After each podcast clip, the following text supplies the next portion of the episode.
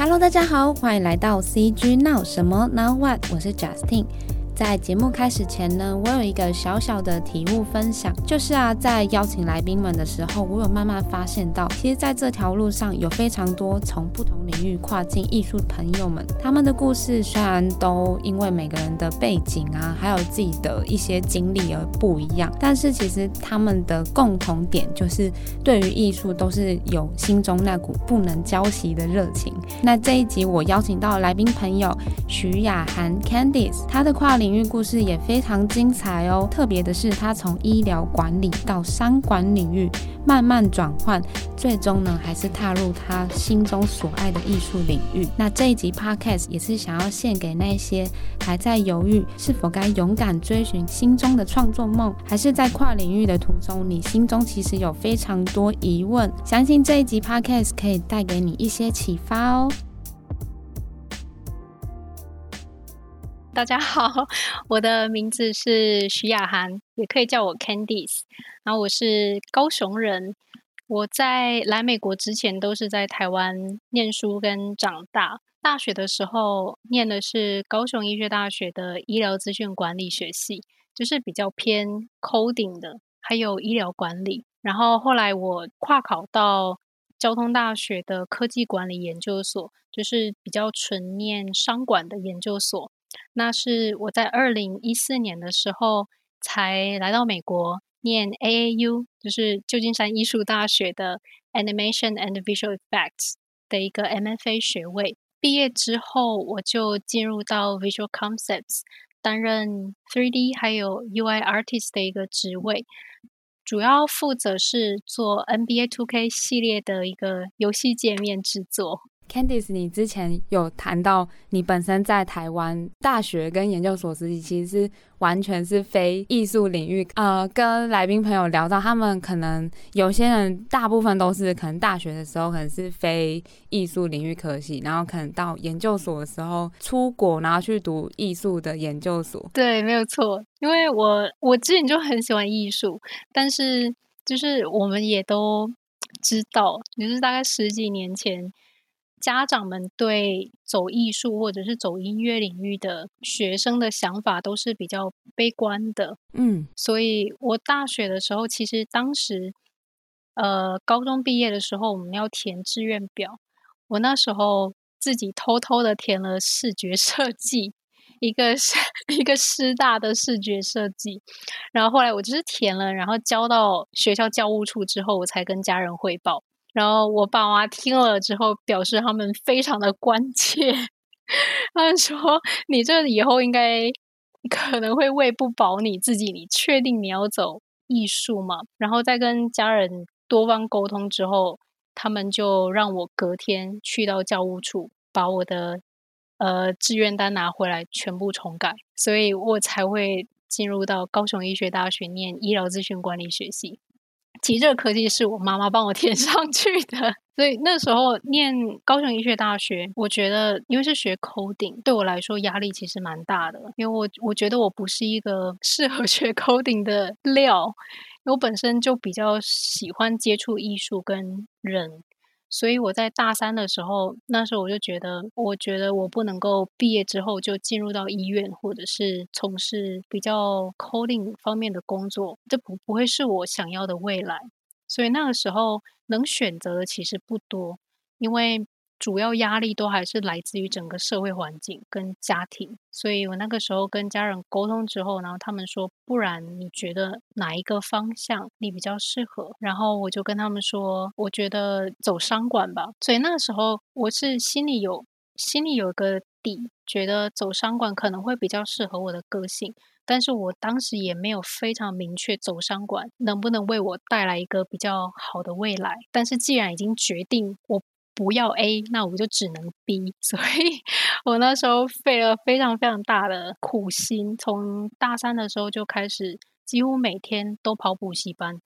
然后一边完成自己大学的学历，然后一边在外面补习，重新补经济管理统计，才考上交大的科管所。考上交大科管所之后，那时候校风非常非常的开放，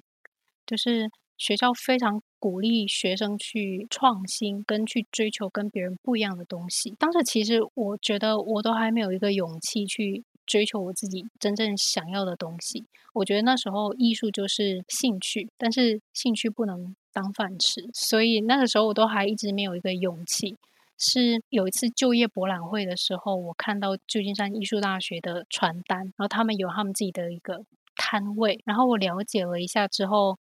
就好像突然遇到自己 很想要的那个目标，对，好像突然有什么东西在告诉我说，你要不要试试看？那时候我才想到，其实我已经跨过一次科系了，就是我已经体验过什么是归零，重新开始。我已经归零过一次了，但我觉得没有那么的可怕，因为每一步跨科系都是朝向自己喜欢的领域去，所以其实这不是错误的。然后那时候想说，既然都已经跨过一次了，那我要不要再挑战一次？这一次我要跨到我最想要的领域去，所以那是一个非常非常大的契机，就会觉得我已经归零过一次，我不怕再。重新归零，所以那个时候才下定决心。我这次完成这个学位之后，我要去追求自己真正想要的东西。不过也花了两年的时间跟家人沟通，因为家人其实一开始完全没有办法接受，他们会觉得你都已经好不容易完成一个漂亮的学历了，那你也有机会进到高科技公司，然后就领着一份比较好的薪水。为什么你要走得这么崎岖？所以那时候家人跟我沟通之后，有点熬不过我，他就跟我说：“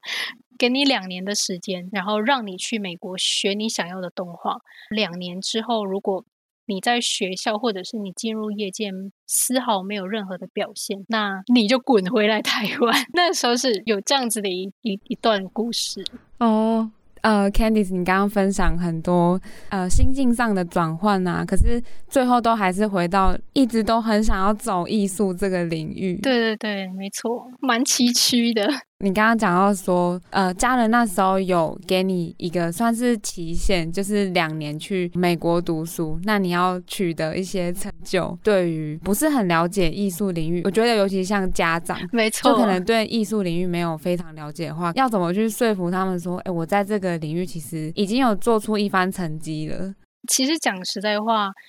，3D animation 这个领域对很多。台湾人，尤其是台湾家长来说，非常的陌生。然后我已经在，就算我已经在旧金山艺术大学念了两年的书，但是亲戚朋友，就是我 爸爸妈妈的亲戚朋友，他们都会，他们都会就是比较揶揄的说：“哦，那个雅涵就是在画娃娃，或者是在画一些小涂鸦。”这是他们对于动画。的一个比较既定的概念，然后我会跟他们说：“哦，不是，其实你可以去看像皮克斯啊，或者是现在动画电影特效，我们其实做的东西还蛮 technical，就是蛮蛮技术性的。我们并不是纯粹的手绘，纯粹的手绘那些是比较偏向，就是比较 fine art，油画或雕塑。但是我学的东西是比较 technical。”但是这样讲对他们来说 非常的模糊，非常抽象，所以我就要每学期把每一堂课最后的 final project 拿给他们看，然后我就会跟他们说服说，呃，我非常非常喜欢我现在做的事情，然后我在课堂上老师也也觉得我做的东西非常的不错，然后这是我的作品，当然作品也要。还蛮不错的，才能够拿给家人看，然后他们看久了都会觉得，其实家人到后来他们并不会去在意说我的作品到底好不好，因为他们也无从比较，他们也没有办法看出个端倪，但是他们会比较重视我的情绪上面的变化，因为我会每天跟他们讲说，谢谢你送我来美国，就是谢谢你们支持我来，我觉得我现在。终于踏上 正轨，就后来他们也觉得哦，好吧，那如果你开心的话，然后家里还撑得下去的话，那就让你念到毕业再说。嗯、你刚刚有聊到说你在台湾读的比较偏医疗啊，还有刚刚讲的商管科系，那就是你觉得对于你后来到 AU，或者是甚至到现在学习艺术啊，或是从事艺术这个工作上，你觉得有没有什么帮助到你的地方？我我觉得这个问题非常的有意义，因为其实这个问题我也是在不久的一两年前，我才突然发现，就是以前所学的经验，原来对我现在影响。真的非常非常的重大，因为乍看之下，好像我以前念医疗资讯管理，只是学 coding 跟学医管，还有以后学的呃商管，对艺术来说好像不太有影响，对 3D animation 来说好像没有什么影响跟关联。所以其实我刚来到美国的时候，我刚来美国的时候，我那时候有曾经一度。有点懊悔，我会有点埋怨自己，说为什么我不是在十八岁高中毕业之后，我就马上来到美国学动画？为什么我要走这么曲折的路？如果当时十八岁直接来美国的话，搞不好我现在就是一个动画师了。对，怎么为什么要走这么曲折的路？但是已经走过了，所以。我也不能改变以前的事情，但是后来我才发现，我能够很顺利的从旧金山艺术大学毕业，有很大的功劳，是因为我以前念过商管。就是念商管的时候，呃，我们很重视专案管理，所以我后来发现，我好像把念旧金山艺术大学一直到产出一个毕业作品，这整个过程当成是自己的一个大专案在管理，从所有的课程。还有时程规划、时间规划，以及我需要什么样的工具，要在什么样的时间内完成达成，才能够在最后做修复。我把时间规划得非常非常精确，这是普通一般 学生不会做的事情。我甚至每一天的每一个时段都规划好了，什么时候休息，什么时候继续，我才能够在几月几号、什么时候完成这项工作，这是非常精确的去安排。然后另一方面也是。我在商管，我训练了很多 presentation 的能力，所以也让我之后在做 final presentation，就算有语言上面的一些比较不顺畅的地方，但是 presentation 基本的一个过程非常的顺遂，也让最后的评审觉得我的整个故事非常有条理，然后 approve 也非常的 阿萨里，就是我觉觉得帮助真的其实蛮大。那后来我才想说，那我大学的时候学了 coding，然后还学了一些就是比较像医疗资讯系统的一些知识，好像没有什么用到。但是我错了，因为因为我在找工作的时候，我才发现有很多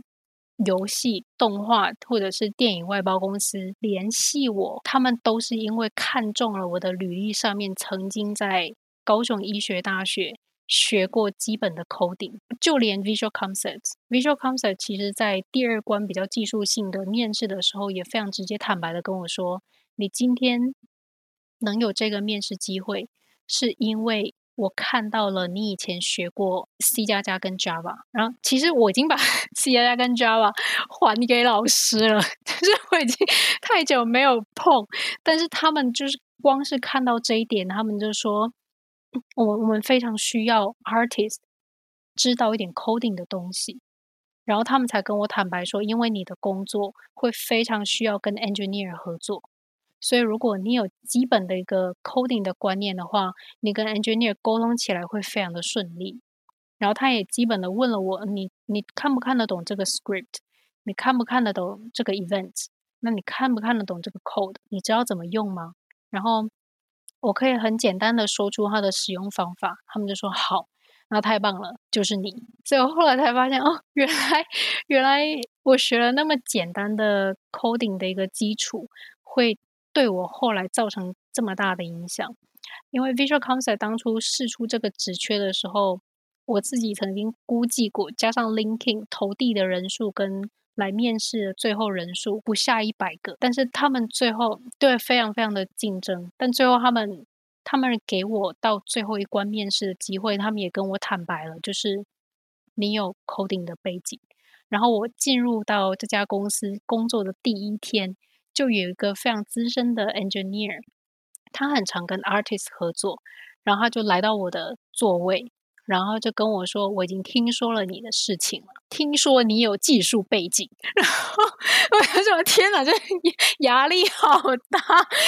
不过也真的因为这样子，我才了解到，哦，原来我以前所学的那一些，一个都没有浪费掉，帮助我现在可以顺利的找到这份工作。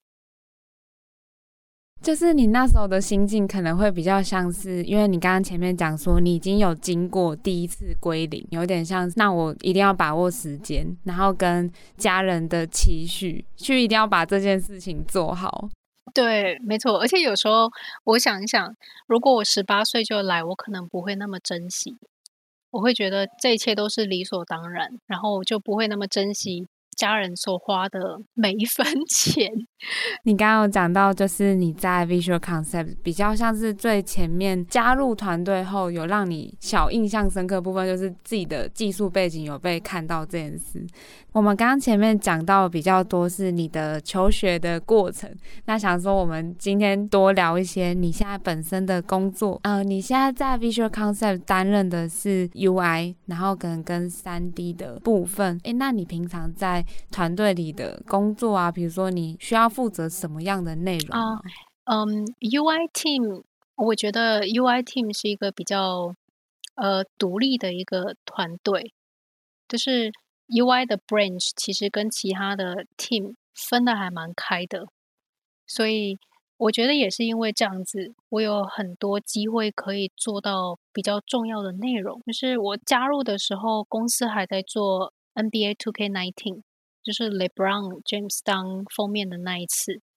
然后那一次因为很菜，就是刚加入，什么都不会。那时候我也完全没碰过 UI，我学过 3D，但是我没碰过 UI，所以我对 UI 还蛮陌生的。然后那个时候，公司的主管跟 producer 他们派给我的工作就会比较简单，就是有点像是 reskin，就是重新的 refresh 一下这个 art，但是请不要动到 code。就是，请你不要毁毁掉那个 link，像之类这种比较简单做表面的工作。然后可能也是因为有了第一年的工作经验，主管也觉得我做事也蛮也也也蛮利索的。所以后来到 NBA 2K20 的时候，他们就开始派给我 前所未有的任务。那时候其实我有点吓到，因为我觉得我还很菜，我才刚来。一年而已，所以理当然可能我还会继续做着这种比较简单、比较没有危险性的工作。我有一天在我的 task 的栏位里面看到了一个 main menu，main menu 是主选单。那时候我再三的跟我的 producer 确认说：“你确定你要把 main menu 给我吗？而且除了 main menu 以外，还有很多其他很重要的，像是给我整个 3D 环境的设计跟制作。”还有很多其他非常重要的页面，因为页面会直接对游戏造成影响，所以页面会非常细分它的重要性。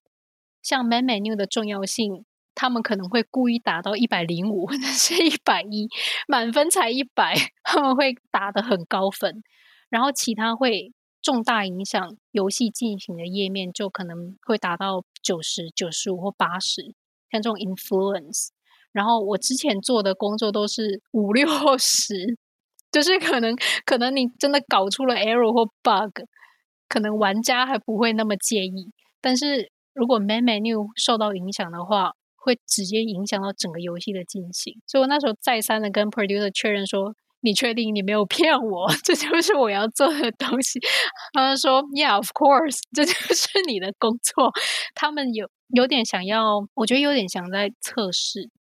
就是想要测试，如果我这一关过的话，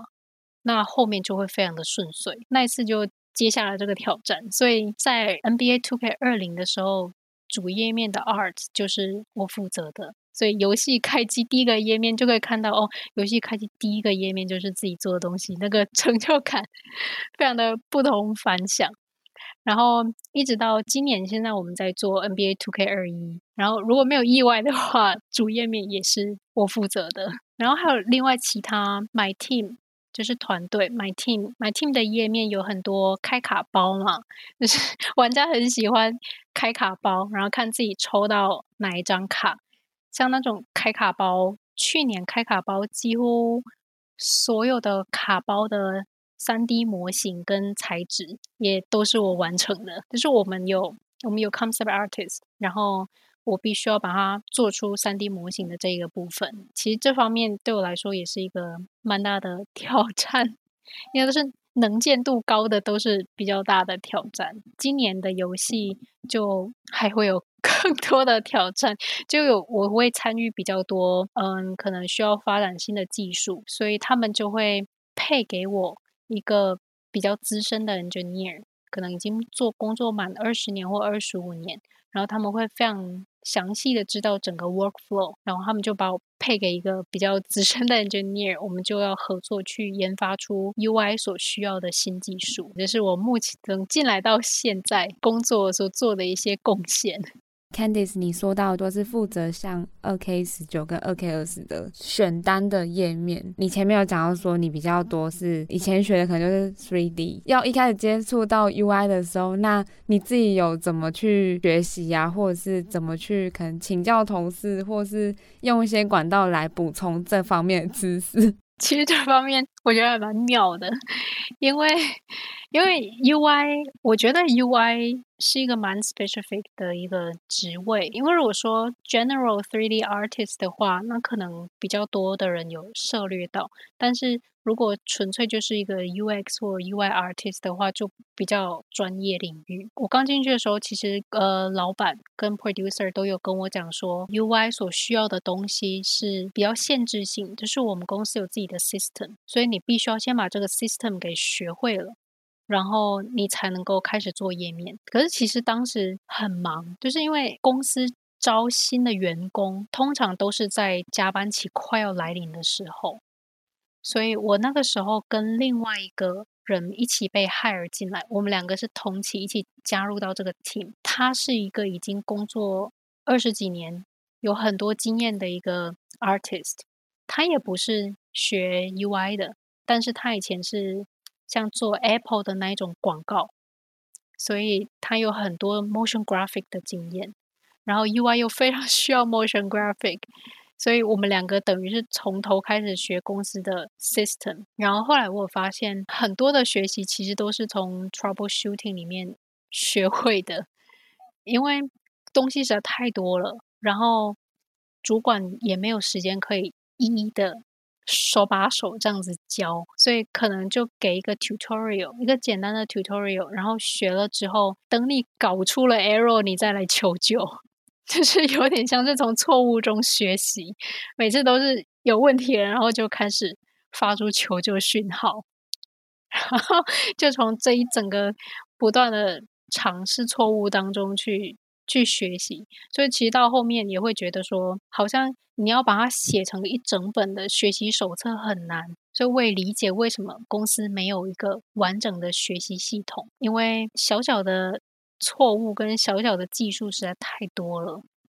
所以整个学习过程虽然说蛮痛苦的，但是学起来就还蛮有成就感的，就是错误学习。我刚刚比较想要补充问的是，因为你刚刚说就是公司里面本身有一套 system，那可以说明一下，就是因为这部分我们可能会比较不了解，这是一个软体还是系统？哦，它是比较像是一个工作流程，各家公司可能都不一样。但是普遍大部分的游戏公司会有个系统，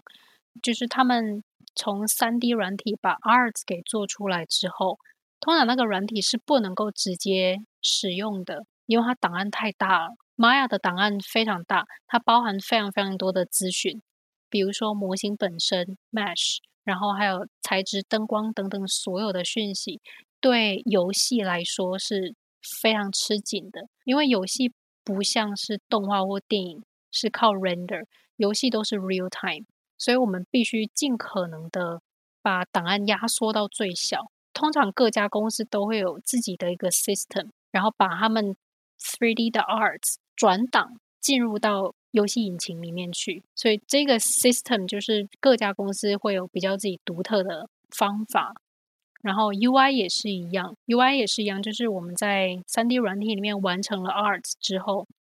我们就必须在系统里面去做测试、去编排，然后确定所有的动画、确定 scripts 都能够成功的运作，才能够进到游戏里面去。这过程当中会非常非常需要 artist 跟 engineer 的通力合作。举个例子说，呃，我今天做了个页面，封面人物，我放了一个 placeholder 是。Stephen Curry，但是其实他不应该随时是 Stephen Curry，他应该是非常 dynamic。就比如说，今天你转到湖人队 Laker 去，可能秀出来的就是湖人队的球员，而不是金州勇士队。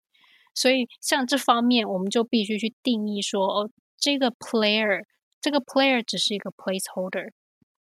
然后我做的东西都是非常 generic 的。我并不是一定是为了某一个 team 或者是为了某一个特殊状况去做，而是这个 UI 是适用于所有 team、所有的 player 跟所有的事发事件，就像这样子的一个观念。所以我们在做进到游戏的 system 的时候，很多东西都是呃 placeholder 或非常 generic，然后我们就要跟 engineer 交代说，哦。这个 player 他是会依据我们所选的 team 去做改变，可能代表人物就会换人了，或者是代表的颜色就换了。Engineer 就会在系统里面说哦，定义这个东西会随着 team 而做改变。这个东西写完了之后，跟 code 搭配了之后，才会进入到游戏里面做测试。所以 这个 system 需要蛮多蛮多步骤跟蛮多人合作的。我觉得以游戏产业来说，artist 跟工程师其实真的绑在一起的感觉。对，没有错，UI 又特别的明显。因为每一个页面都一定是要有一个 UI artist 跟 UI engineer 合作。我刚刚有想到说，像这种它的游戏比较像是，因为我们都知道二 K 它就是很多喜欢篮球的，尤其是男性玩家会玩的游戏。那我想知道，就是当时你知道要在做这个专案的时候，呃，我觉得应该会有很多像 UI 选择，有没有需要去根据玩家的，比如说属性啊，或是他们的一些习惯去。做调整，嗯，因为其实每一队 都会有支持者，因为做的东西都还蛮蛮 generic，就是要能够符合所有人的接受口味。当然，每一年的封面人物占的比例，一定是它出现的比率跟它适用的程度，一定都是比较大的。但是在在实际做的时候，我觉得这会比较牵涉到高层跟。NBA 的合作，所以有时候其实并不是游戏制作方可以同意的事情。就比如说，要不要把 WNBA 也合进来，像这一类的问题，就不是游戏制作公司可以单方面决定的，就会有比较多可能是高层会需要去沟通，就不是我们游戏制作人是可以可以碰或者是可以管的领域。但是当然，我们在做的时候。每个人都有自己的喜好，所以对，因为就像我们团队会有来自其他州的团队成员，你就很明显的发现，从迈阿密来的，他所用的 placeholder 全部都是热火队，就非常的明显。然后其他可能 concept art 设计的就会比较偏金州勇士或者是 Laker，对。但是其实实际上真的进入到游戏系统。都是要以符合大部分玩家的喜好去做，就我们的喜好都会被都会被清干净。从事创作的时候，好像还是会不可避免，可能会带有一些自己的喜好进去。因为这个游戏它可能需要跟 NBA 高层合作，那应该不算是客户吧？它应该算是授权吗？如果要这样讲的话，嗯，这比较。我觉得比较像合作，当然他们有没有签约，我真的 不太知道，他们也不会让我们知道。其实公司的保密非常非常的严谨，就连今年的封面人物会是谁，也通常都是在正式官方公布的前几天，我们也才可能会知道，保密非常非常的严谨。那我觉得公司既然是做 NBA 的游戏，我们公司跟 NBA 的合作应该已经二十几年，快三十了。其实这一整个过程下来。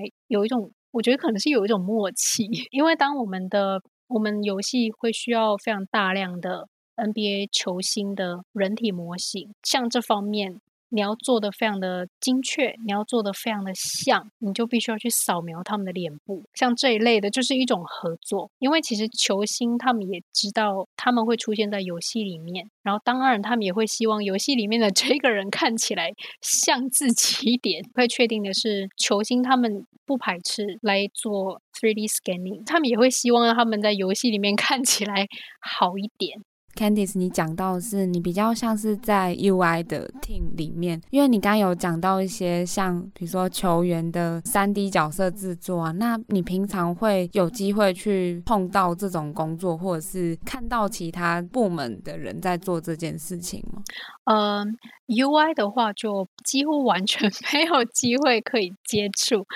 但是可能其他 team 就会有比较多的机会，就像我也有自己。比较喜欢的球星，然后就有比较资深的工作人员，他们就他就发了一张照片给我，说：“哎，你喜欢的球星曾经来我们公司做过 motion capture，就是要在身上贴好几个侦测点，然后他动的话，这些全部都会被录进去动画里面，当成是记录，然后我们就可以直接套用这一套动画到我们的就是模型身上，像这种 motion capture，通常会请。”就是比较专业的人来做动作，有时候甚至会真的请球星本人来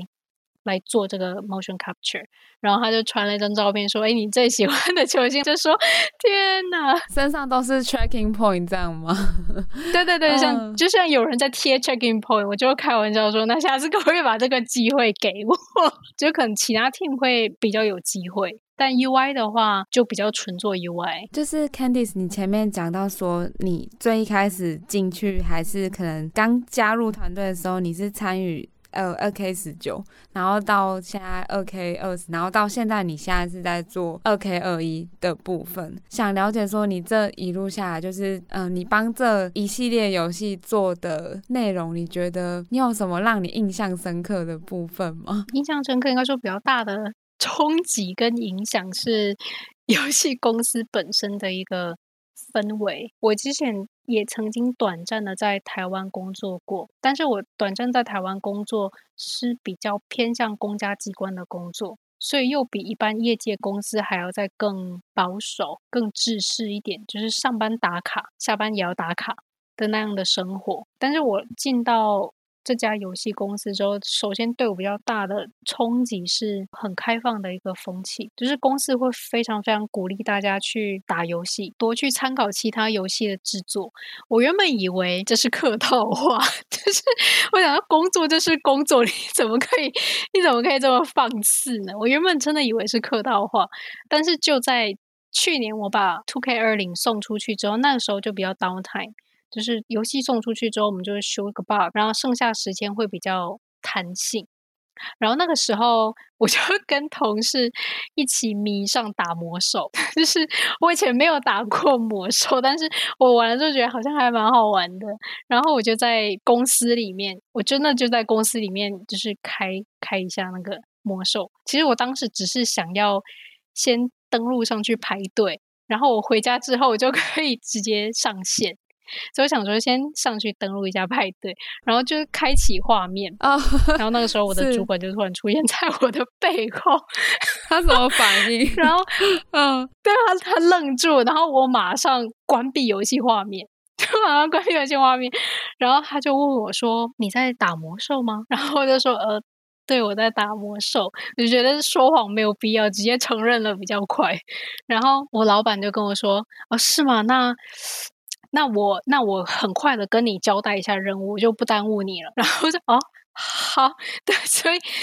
他真的很快的交代任务完之后，然后他就走了。然后那时候其实我有点懵，我想说这是什么意思？是我接下来有 trouble 吗？还是什么？结果没有，他就在五分钟后发了个 Slack 给我，然后他就跟我说：“我非常欣慰看到你在打游戏。”我们应该 多多鼓励大家打游戏。也是从那一件事情之后，老板正式的把每个礼拜五下午三点之后改成打游戏时间，然后就说你不打游戏你就你就回家，要不然你就是留在公司，任何形式都可以。你要打 Switch 也可以，就是打游戏，然后一直到下一次要加班的时候才把这个 时间拿掉。所以我后来发现，真的对我冲击真的还蛮大的。他们会非常鼓励大家，就是打游戏或者是讨论任何跟动画或者是电影有关的话题，都是非常轻松的。然后另一方面也是因为我们公司是做 NBA，所以公司会蛮重视 NBA 的一个氛围。所以其实，在公司里面讨论任何篮球或者任何运动都是非常受欢迎的。然后主管也会非常愿意跟你讨论，就连。我们公司可能会有一些小抽奖活动啊，也都会是跟 NBA 相关的，比如门票或者是抽奖，年年终的抽奖就会比较多，是跟 NBA 相关的。比如说，你可以去看全明星比赛，或者是你可以去无条件，你可以去选一整季你要参加哪一场 NBA 球赛，像这一类的。我我记得我很明确记得去年的抽奖活动是摆了一张很长的桌子，然后就。一一面摊开，大概十件吧，全部都是签名的球衣，都是抽奖。对，然后，然后那时候，我跟问同事说，我好像就只认识比较有名的那几个。然后我同事，我记得我同事跟我讲说，你觉得最不可能抽中的那个就最有机会，因为大家都觉得他抽不中。最抢手的当然就是 LeBron James 跟 Stephen Curry 的。然后，然后我就听了同事的话，就把我的。票投进去，结果没中。我就说：“当然不会中啊！一百多个人都想要抽那一件球衣，就可能像这种对我的对我的冲击跟影响就是比较大。加入这间公司，我也觉得最有趣的地方。哦，对，呃，因为刚刚前面讲到说，可能内部会鼓励。”讨论 NBA，然后跟就是也鼓励员工可以去，甚至是公司以外的游戏。那你们在游戏上线前或是上线期间会有什么，像是试玩大会这种 internal 的，就是讲二 K 的话？试玩的话，我觉得 应该没有，因为我们因为我们制作游戏的时候，就是每天都在 test game，每每天都已经在。Test 自己的游戏，但是到游戏快要送出去的时候，嗯，可能 producer 就会邀请大家说：“诶，我们要不要明天下午四点，我们就一起集中到那个大荧幕前，然后我们就一起来玩一下我们的游戏，这样子就还是会会试玩，但是。”会是自己的团队自己决定就好哦，自己团队决定。之前问可能游戏公司的工作者，他们都会说，比如说在加入游戏公司前，可能就会被问到说：“那你喜欢玩游戏吗？”其实这一点在我面试的时候，我还蛮担心的，因为因为嗯，说实在话，我并没有说不喜欢玩游戏，而是我觉得从以前在台湾到现在。线上游戏都是一个蛮敏感的话题，因为小时候就是家人都会觉得玩线上游戏会沉迷，所以尽量都不要让自己的孩子接受线上游戏。我还记得线上游戏以前在家人名单都是一个黑名单，听到就觉得好像就是小朋友染疫了这种很危险的状况，所以从在台湾开始，其实就没有，就比较没有。玩游戏的一个习惯，我会玩，但是也顶多就是任天堂的游戏，像 Game Boy 的游戏。但是要真的能够连上线，然后可能还需要付费的那一种游戏的话，家人就是比较比比较排斥的。所以一直到美国也都是在念书跟学习。所以当我在面试 Visual Concept 的时候，我最大最大的担忧就是。我好像说不出一说不出一个线上游戏是我觉得很喜欢，然后我很有心得的。但是后来，后来其实我在面试的时候才发现，他们并不会特意去挑你有没有非常非常喜欢玩游戏，就是他们反倒会喜欢说你有你自己的想法，然后你不一定要非常非常喜欢玩游戏，但是你的想法独特，然后你有 arts 的一个 sense，这是。最主要的一个切入点，就是他们想要先找这样特质的人，然后你之后我们我们可以一起玩游戏，或我们可以鼓励你玩游戏，但是最基本的你要有的技术，你要懂得怎么做 3D，你该有的 sense 都要有，这才会是你能够参加面试的第一要素。所以他们会觉得说玩游戏是一个加分，但是你要能够把自己的工作完成，这才是公司最需要的人。后来面试的时候，一整个过程当中才发现，他们问的问题都比较偏向技术面，然后还有个性面，因为他们会想要挑个性跟他们 team 比较合的人。对，所以其实有没有玩游戏，就会变成一个额外讨论的话题。你有没有这个能力加入这个团队，才是他们最在乎的。那就是他在面试的时候有问到像，那你会关注体育赛事这种问题吗？因为毕竟 Visual Concept 它就是以二 K 系列为主打的一个游戏公司。嗯，他们好像没有问到这个问题，他们没有问到更附加，就是比。爱玩游戏又在更不是非常必须的。对，其实我后来有在想，是不是他会觉得，因为 NBA 在美国其实是一个非常非常有名的体育赛事。所以他们会理所当然的觉得你一定知道 NBA，就是他们有个先入为主，就算没有到热衷追，但起码知道可能呃有一些 NBA 的新闻啊，或是至少你听过球员的名字之类的。他们都会觉得你应该有个很基本的观念，但是当时我我知道的也就只是比较有名的那几个，就是从国中国小男生很常口中在讲的那几个。什么 Kobe 啊，O'Neal 啊，就是他们会常提起，我也就只知道那几个。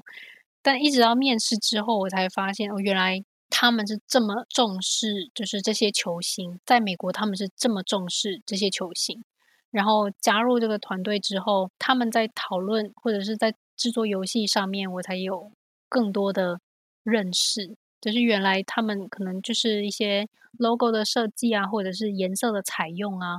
对游戏其实都还有蛮大的影响。呃，如果特别讲 UI 的设计工作的话，比如说像最近的新闻，就是 PS 五要 release 的消息，它可能会有一些规格啊跟技术提升。那如果特别讲到 UI 设计的话，会有就是相对的影响吗？如果是相对于二 K 十九跟二零的话，如果说是主机的进化的话，一定会有蛮大的影响。但是我觉得。在 UI 可能可能还对我来说，可能还没有目前的还没有那么大的体会。我们当然可以做得更好、更精致。我觉得主要的影响还是在 gameplay 上面。今年的游戏出来，应该也会感受到哦，整个画质一定都有很多的进步，因为各家游戏公司。都会看准了这一个契机，可以让自己的游戏再进化。其实我们也是非常努力的，在让自己的游戏再进化。至于会怎么进化的话，可能目前还没有个定案，因为我们制作游戏很多时候。在最后都会有个大回转，有可能 producer 有个不同的想法，然后我们就可能要改东西，所以现在说的 都不能够算最后的定数。据我现在自己在做的过程当中，我会觉得还蛮多新的挑战的，而且我相信其他游戏公司一定都会，一定都会做出蛮多让人很惊艳的进步。但是比较技术方面的，可能就是跟公司的一些机密会比较有相关。虽然我们刚刚前面讲到比较多，你现在从事的工作是 UI 的设计，我可能之前有玩过这个游戏，可是没有长时间在玩。但是我有看到网友就是会笑称说，就是刚前面讲你说那个拟真的部分，就网友说，如果二 K 二一预告片释出的时候，那要怎么让这游戏更拟真呢？就是要增加更多的那个。它英文叫 sweat，就是汗水，在运球或动作的时候会有更多汗水的效果。如果跳脱你本身的工作的话，你觉得对这游戏可能会有什么期许啊，或是？嗯，我觉得其实这方面我在 我在准备面试的时候，我有跟主管有稍微讨论过，因因为在面试的时候。他们都会想要知道，就是以你的角度，以你一个还没有加入团队的 artist 的角度来看我们游戏的话，你发现了什么？所以这其实也是我面试的一个问题。对我来说，我一个完全没有玩游戏，或者甚至我我还那时候我还真的没有亲自去过看 NBA 现场，就是要我来回答这些问题，就会显得比较局限。但是那个时候，我为了要面试有。大概去做他们一整个系列的一个研究，呃，可能从 NBA TwoK 十五或十四开始，然后去看他们一代一代一代的进化。所以我在面试的时候，我还跟主管提到说，哦，我有发现好像从 NBA TwoK 十六开始。就是汗腺比较发达，我就开始跟他们提到哦，我有发现，我有发现，为了要拟真，球场上面的光线的反射就做的比较好。就比如说你在我们实际上去 NBA 看球赛的时候，球场上面一定都会反射上面镁光灯打下来的灯光，然后球员跑的时候那个阴影，就像是这样的拟真，或者是观众。因为很多，我发现很多大型体育赛事的观众做的可能是模拟出来的，模拟就是一大部分模拟出来，然后你就会发现很多观众的动作都很一致。就说，可是其实不是，我们观众有的在，有的在吃爆米花，在吃热狗，有的在摇旗呐喊，每个人都有自己不同的动作。那我都有发现，每一代都会一一的去做进步。我觉得其实做篮球游戏很难的地方，当然还是一些碰撞。就是连我不是这个专业的，我不是做 character 专业，但是我会非常关心，就是每一代游戏或者是每每一次有什么新的更新的时候，我去我会去关注说，哦，可能球员在跑的时候会不会有滑步的状况？我我我也很 奇怪，我就 care 这个，可能是因为我学动画，所以我会非常在意你的动画流不流畅。然后，比如说，呃，我们我们在跑的时候，到达一个定位的时候，照理讲是不会滑步，或者是我们在防守的时候，脚步很乱。就在我们看来，脚步很乱，因为它会一直一直不停的动。那在这个动的过程，有没有滑步的状况？其实这一点在很多其他游戏，或者是比较偏体育游戏、比较拟真的游戏当中，都可以发现很多这方面都是。各家公司会需要改善的地方，这是我自己的发现。因为滑步就不对了，你不可能人站在原地还会滑步，但是这真的很难。然后我有发现，我们公司每一年、每一年、每一年都有在这方面有蛮大的进步。哦，对，因为本身就会牵扯到很多像运动的力学啊，而且还要就是模拟出 NBA 它可能在比赛现场那种氛围，觉得应该是最难。对。对，因为我们每次送完游戏之后，虽然心里会有压力，但是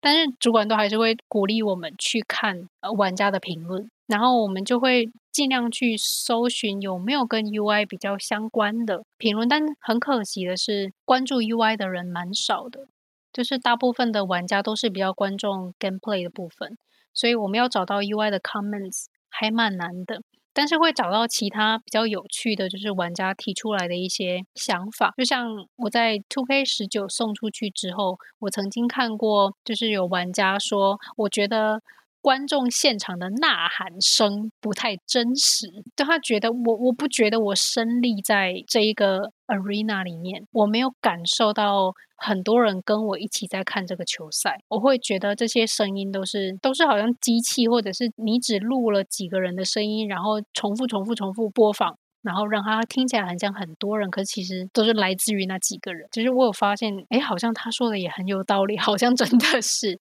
所以。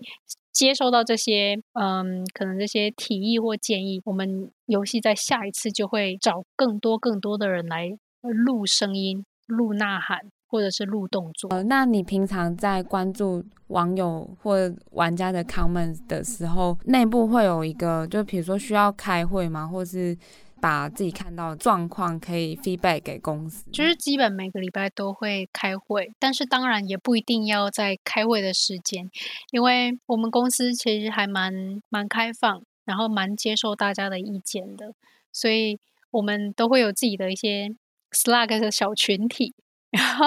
Slack 小群体当然不只是自己的 team，自己 team 有，然后也有跟别的 team 也会有。然后，通常那些比较比较不是那么正式的小群体讨论的都是这些话题，就是我们会讨论说，哎，我看到了哪一个 comment，然后就贴上来。有时候真的就是我们自己做的不好的，大家就会觉得还蛮好笑，就是这个 bug 是我们自己创造出来的，然后下次要注意。或者是其他的 group，就是牵扯比较多。技术相关人员的一些 group，那贴出来的话题可能就会比较着重在技术方面，然后又说哦，有有别人可能觉得说，哦，我们哪里哪里做的不好啊，大家就会开始讨论，然后到每一周可能就会有一次比较正式的各个组、各个 team 自己的会议。那这时候就会比较认真的去讨论说，那我们要实际要做什么去改善，就有分，就从比较比较轻松的团，然后到比较。正式讨论的团都有，呃，尤其游戏又是它会是呃有这么多玩家群的，我觉得可能团队需要在更新或是 feedback 上要做更多功课。那就是在 UI 的部分，就是比如说需要怎么样去调整嘛？就虽然刚刚前面说。可能玩家对于 UI 的 comment 没有那么多。我们因为我们公司算是比较拟真类型的游戏，所以我们可能没有办法做得很魔幻。我其实也蛮喜欢其他游戏公司的 UI，有些游戏公司的 UI 会做得很 magic，然后会有一些很多特效，因为像有一些飘渺不定的烟雾在旁边，像这种特效，其实我也觉得很喜欢。或者是他们有一些魔法书 UI 的一些动画，可能也比较可或者是有比较有比较多比较深的轮廓的设计，也像那种我都还蛮喜欢。但是我们公司毕竟还是运动倾向，我们每年在做 UI 的时候会花好长一段时间，就比如说会花到三个月或四个月的时间，大家会去讨论或提出新的看法或想法。那段时间，也就是你可以去表达你自己的意见跟想法，可能你会去看一些其他的。杂志，或者是你会去看其他的体育赛事或项目，从中得到灵感，然后回来做反馈，然后每周就是会开会说，哦，我们这周有谁又提出了一个新的想法跟设计，然后那一段时间其实主管他们会非常重视每一个员工所提出来的想法跟意见。其实以我的个性来说，可能以前比较绑手绑脚，因为我们会觉得家长或者是老师教了你什么，你就是什么。我们比较少有机会去提出，尤其是跟你自己的主管提出说，我觉得我们要做这个，然后就被采纳。其实好像不太有机会 可以发生这种事情，因为通常我们都是听别人怎么讲，我们就怎么做，也有点亚洲人的个性。然后我第一次经历这个整个过程，就是 NBA 2K20 的整个创造过程的时候，我才意识到，哦，原来主管当他问我说 “What do you think?” 或者是 “Do you have any idea?” 的时候，他并不是在考我，而是他是真的很想从我这里得到些什么。然后通常你提出来的任何想法，都会受到所有团队成员的尊重跟采纳。所以这是一个蛮有趣的过程，虽然最后可能不会出现在游戏里面，但是他们会非常重视你所提出来的任何想法。他们就说：“哎，不错，哎，不错，good idea。”然后就会鼓励你下个礼拜再提出更多有趣的想法。所以我觉得整个过程蛮蛮，蛮健康的，对，更多开放性的讨论，就大家会更更多参与在这个游戏，而不是只是。呃，把工作做好这种感觉。做 UI，我后来才发现，就是主管也跟我讲说，他希望他的 UI artist 的成员是也可以兼备设计功能的。其实我做做做 UI 要会的东西非常非常的多，也就导致我们主管曾经跟我们说过，在湾区很难找到 UI artist，就是这个职缺非常难找。因为 UI artist 其实可以去高科技公司，而且高科技公司给的 pay 又 非常非常的非常非常的可观，所以很多人如果真的只是为了钱的话，他们真的会选择去高科技公司。你看 UI artist 要你可能要懂设计，你要懂动画，你要会 script，然后要进游戏要做测试。所以有点像是一条龙都要会，但是普遍 UI artist 可能就是会那几样，可能我会做 3D arts，然后我可能也懂一点 scripts，但是其实真的会设计的人非常少。我们 team 虽然说招 UI artist 进来，但是一直都有在训练 artist 做 design 跟 concept 所以我有时候接到的 task 会没有 concepts，然后我刚开始会很慌。因为我觉得你没有告诉我要怎么做，那我要怎么做？然后可能我的 lead 就会说，你就做一个非常 cool 的 animation。然后我就说，什么东西是很 cool 的 animation？你可以跟我举个例吗？我我不知道，因为可能 my team 的东西有很多的开卡包的动画。然后他就说，那你就做一个咻咻咻的动画。然后说咻咻咻是什么东西？就可能像这样子的一个训练，就是我只给你一个。很抽象的想法，然后我想要知道你能够做出来什么东西。对，所以 UI 会需要到的东西还蛮多的，特别是你要自己会懂得设计，因为很多时候页面可能上百个，就像我们 NBA TwoK 游戏，可能页面至少三四百个，但是 concept artist 就那几个而已。所以他们没有办法为所有的页面做重新设计。那既然我们都已经知道，已经花了三四个月的时间讨论出来这个新的风格，那理当然大家都要知道这个风格要怎么去做延伸跟变化。我们既然已经经过了那个 pre-production 的阶段，之后就会主管就会交给我们说，好了，你已经知道我们的风格，今年风格是什么了，那这个页面就交给你了，就会像这样的情况。因为刚刚讲到说，像在如果讲到美国加州湾区那边，有想到说我之前在比如说 LinkedIn 上找到有像 UI UX artist，可能就真的就会像 Candice 你说的比较多，可能他们是在科技公司，比如说是帮产品或者是帮网站或是软体，他们做一个 UI UX 的设计。如果要到游戏公司的话，他们好像如果要加入游戏公司，好像只会 UI UX，好像也。不太能直接运用到里面。嗯，我觉得从就是从就我是要就业的时候，我才发现，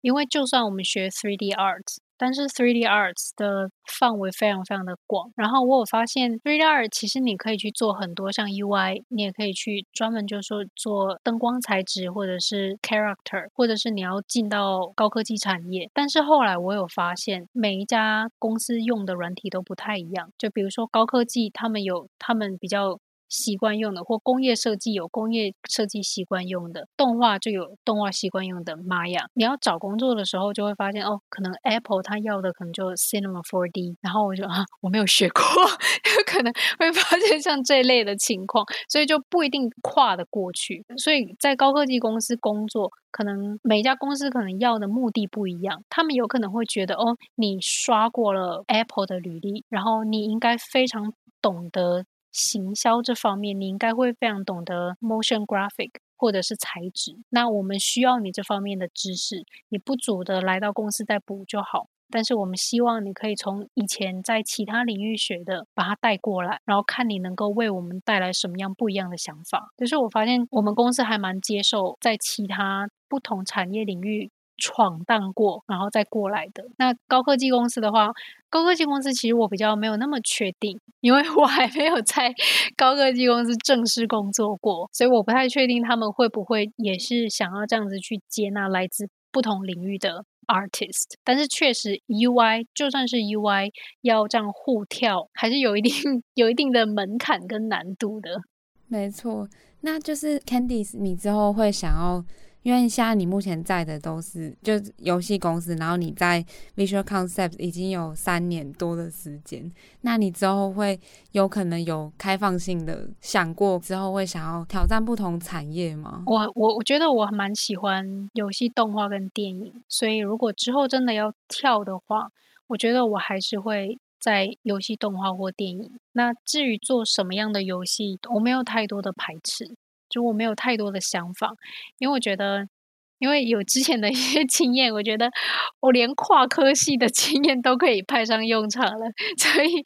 我我在哪一家公司或者是哪一个 studio，不管是大公司、小公司，做游戏还是做动画，我觉得对之后的职业生涯都会有很大的影响跟帮助。我觉得我之后还是会。继续待在就是这个娱乐产业里面。哦，对，Candice 分享了很多就是在 Visual Concepts 还有在游戏专案的一些经验。那我们在访谈的尾声，就是可以聊回本身，就是 Candice，其实我觉得你勇于接受挑战，然后你没有把自己限制在一个框框里，就是跨领域其实真的很需要很多像勇气啊，你还是有把你自己想要做的事情坚持下来。虽然这过程可能会有一些曲折，但是最终还是。带领你走向了你想要走的那条路，那就是我想聊说，你觉得你在这段我们刚刚讲到可能第一次归零，第二次归零，然后到现在到了艺术领域，那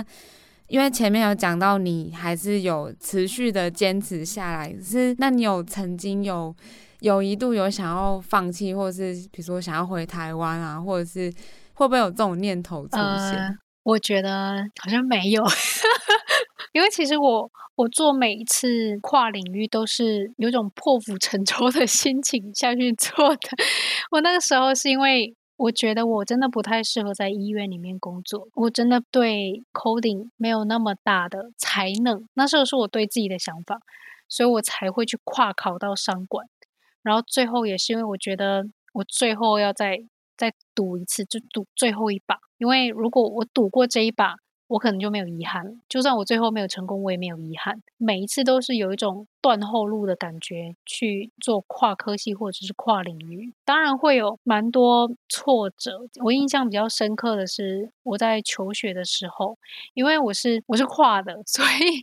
我来到旧金山艺术大学之后，我发现我身边，我可以说我身边所有的同学都是有艺术背景。我身边至少百分之九十以上的同学，他们都来自于艺术大学。那时候对我来说压力非常非常的大，甚至。有很多可能有很多大陆的同学，然后他们会互相讨论说：“哎，你本科念什么？我本科好像就是念个 coding 还是什么的。”然后他们说：“哦，天呐，那你怎么会在这里？”然后可能其他同学就说：“哦，我以前是念中传媒。”然后他们就会一片哗然说：“哇，中传媒！”然后我那时候连中传媒是什么 我都不知道，那是大陆非常有名的一所就是艺术大学。我这时候才发现，原来我输别人这么多。就是光靠一个勇气跟一股冲劲来到了美国，我才发现我来到了这个班，或者是每一堂课，我都发现我就是最烂的那一个。其实这对我来说是一个蛮需要做心理调整的地方，因为我必须在每一堂课开始的时候，我就要跟自己说，你是最差劲的那一个，你进来就是最差劲的。但是你只要努力的话，你可以是在这一堂课学期末。以前三名的成绩离开这堂课，这样就好了。所以我会每次给自己做一个心理建设。所以每一堂课开始的时候，我都会很 明显的发现，大家的基础都底子都比我好太多。但是这些全部都只能靠。更多更多的时间跟努力去弥补，所以在每一堂课结束的时候，会有再重新审视自己的一次，就是我有没有以 top three 的一个好学生的一个一个概念完成这一堂课。有的话，那就是成功；没有的话，那就是要再努力。但是整个过程当中，我可以说其实还蛮顺利的，因为可能是我自己非常非常喜欢动画，所以每一堂课我都是用热情 去去学习，所以对我来说没有什么。痛苦的，但是有一次，有一次真的让我非常非常的挫折。那一次是我好不容易把前面所有的课程都拿都完成了，然后我终于可以第一次接触三 D 软体，因为我们必须先把所有的手绘跟雕塑全部学过，才可以进入到玛雅。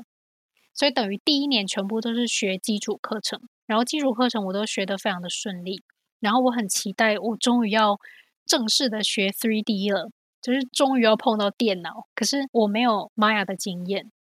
所以我进玛雅经验几乎等于零。但是课堂上第一堂课的时候，老师第一句就问说：“我想知道一下，在场有没有人没碰过玛雅那时候只有我跟另外一个同学举了手，然后老师就是冷冷的 看了我们之后，然后他就说：“我不懂为什么你们会没有经验，但是这一堂课我有一个课程安排的时限。”我必须要教完所有这些课程，所以我会依据你已经有经验下去教。然后他就开始上课，他就放了投影幕，然后让所有的学生跟上他的脚步，就开始建模。他就连工具都没有介绍。然后那时候对我来说打击非常的大，因为有种好像你被老师给抛弃了的感觉，就会觉得哦，你没你没有基础是。你的问题，但是我不会为了你而停下脚步。那时候其实挫折还蛮大的，我会觉得好像努力也没用，因为老师不 想要理你，老师不想要教你这个没有基础的学生。虽然事后我有好好的把这堂课给完成，交了作业，但是那一次对我来说其实挫折蛮大的，然后也是让我在学校。算是最痛苦的一学期，被老师放弃的感觉。对，但后来就是还是要靠当然还是要靠时间跟心力，自己去把不够地方补足，然后进阶课程就会上得比较顺利。所以当时还是有受到一些挫折，因为光是要听懂老师讲的英语就已经很难了，然后我还，然后我还没经验，但后来发现这都真的就只是一个过程，但是没有想过要放弃，因为放弃我就真的不知道我要去哪里了。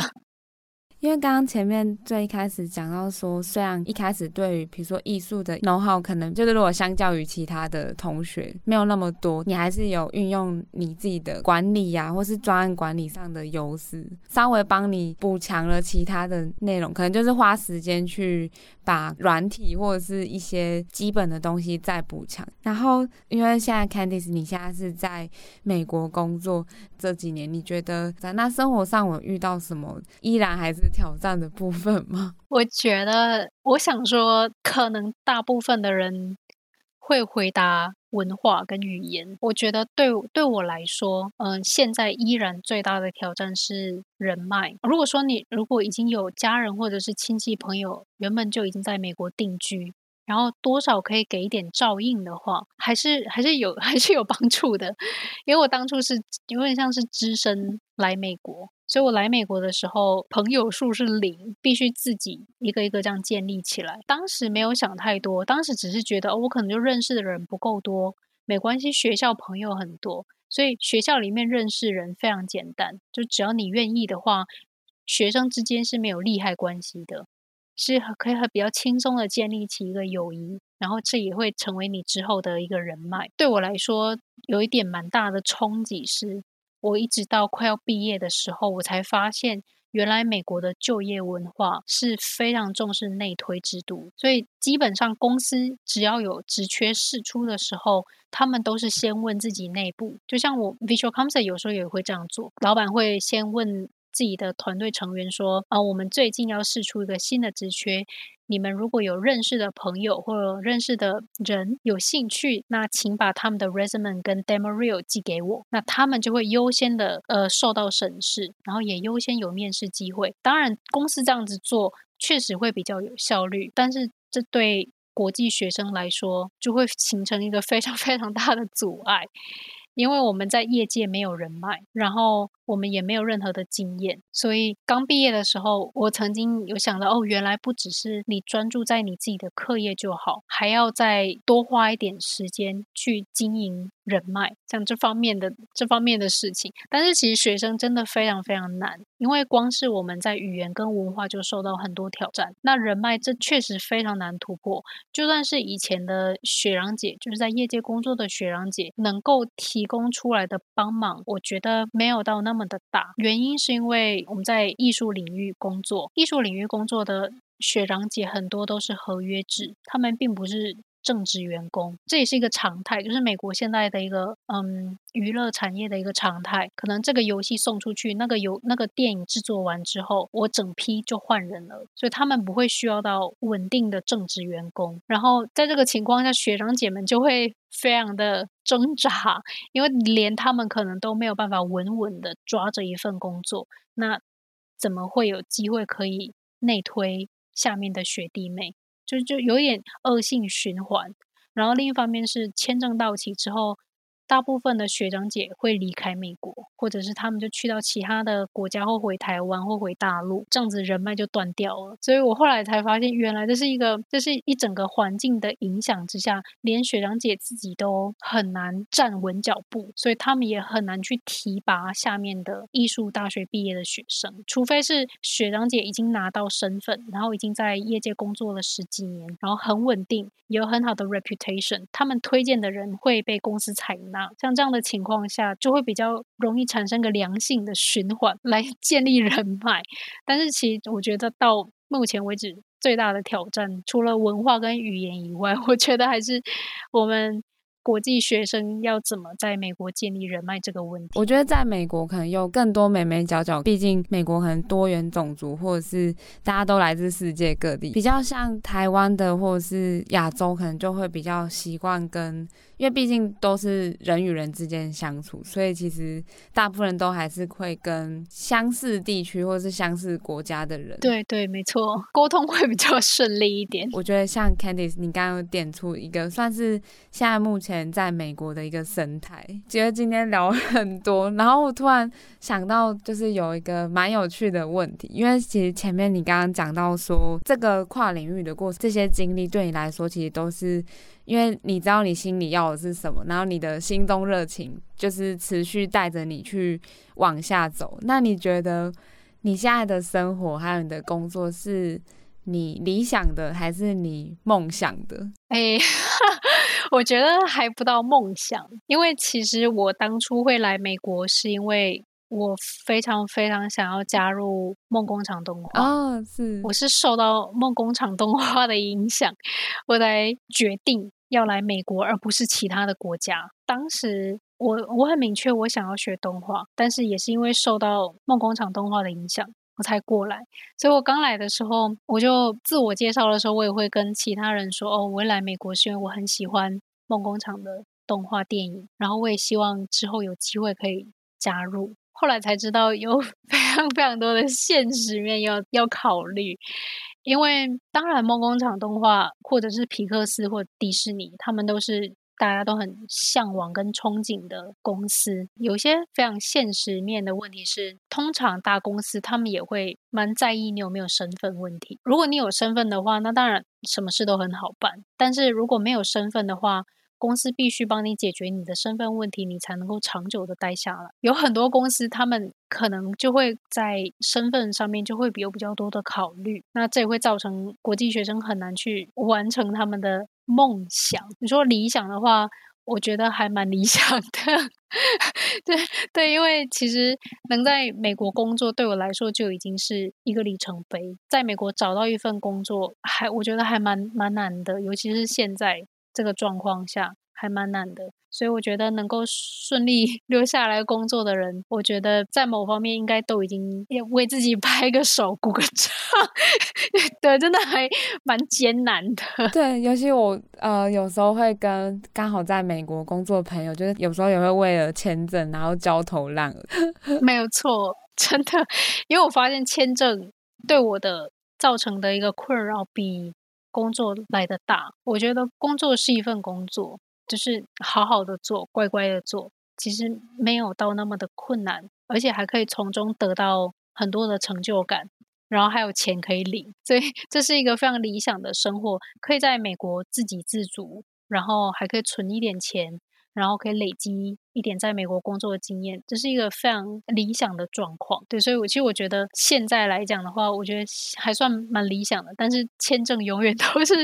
国际学生心中的一个痛，解决签证还是一个首要问题。但是如果说以现况来讲的话，理想是已经是我的理想，但是梦想的话，梦想的话可能就要放弃一些事情，因为我也有在其他比较大型的公司工作的学长或学姐，然后他已经是在比如说。ILM 就是做星际大战那家公司，他已经是在我们大家都称之为神人才可以进去的公司了。但是他也会跟我透露说，其实他就是追一个梦。但如果你要追一个梦的话，你要放弃的东西可能就是额外的，比如说游戏公司的福利比较好，然后给的薪水可能也比较多，你能够放假也比较多，有奖金。之类的，但是如果你在电影产业的话，就比较少这样子的福利。所以，如果你要追求梦想的话，那你的生活可能就不会到达你想要的那个理想状态。这也是他分享给我，因为我曾经非常羡慕，我就说：“哇，你好厉害哦，你可以进到这么大一间这么有名的电影公司。”就是。大家都想要进去的一间电影公司，可是他也跟我说，但是你必须 牺牲的东西也还是很明明白白的放在你的眼前，所以看是要追求理想还是梦想，就是因个人而异。最后一个问题啊，就是想问说，那你近期或是未来会有什么计划，或者是想要挑战的内容吗？嗯。我觉得，因为其实现在蛮，现在也这个时间，这时间点其实也蛮敏感的，因为川普也刚好提出一系列对于针对移民的一些政策，对，就有点像是在打击我们。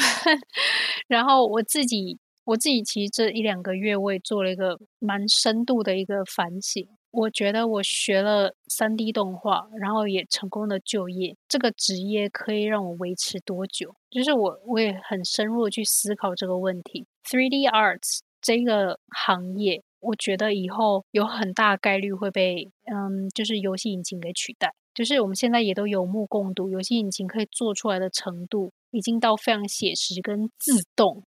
甚至有时候你根本也不用自己去建模，东西就有了。甚至是环境，我可能水都有了，树也有，石头也有，还可以搬来搬去的，随便改造我的环境。这些好像都不需要我们去石头一个建出来，树一颗建出来，然后再帮它打上材质跟灯光。现在好像很多游戏软体，或者是甚至其他的软体，都可以做到这样的程度。这对我来说是一种帮助，就是一些工具。但是这也是一种威胁，我就有去想过，如果我想要继续在 3D Art 这个领域生存下去的话，我必须要加强的部分，应该就是比较偏技术面的地方。所以其实我现虽然现在在美国工作，我考虑过，如果我的签证不顺利的话，我可能会去欧洲学技术面的东西，已经有了 Art 的这个基础。那我想要去学可能 art 的 tool 要怎么写，或者是我要去学比较偏向可能渲染或者是 shader 要怎么写的这个相关领域，可能就是我接下来的一个目标。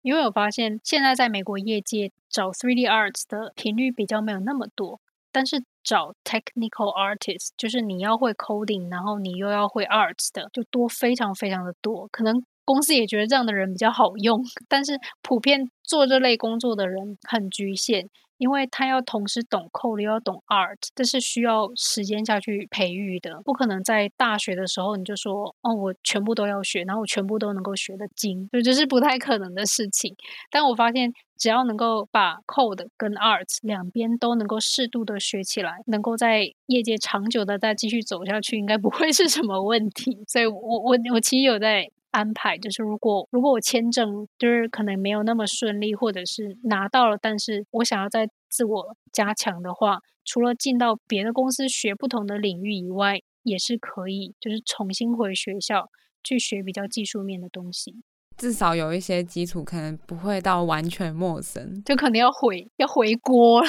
对 Candy 来说，好像就是呃，人生就是不断的归零，这可以当 Podcast 集数的标题了。对对对，没错，就是也不怕，也不怕再归零了，没什么好怕的。觉得今天聊了好多很有趣的内容，就是从工作啊，然后聊到游戏端，然后又到。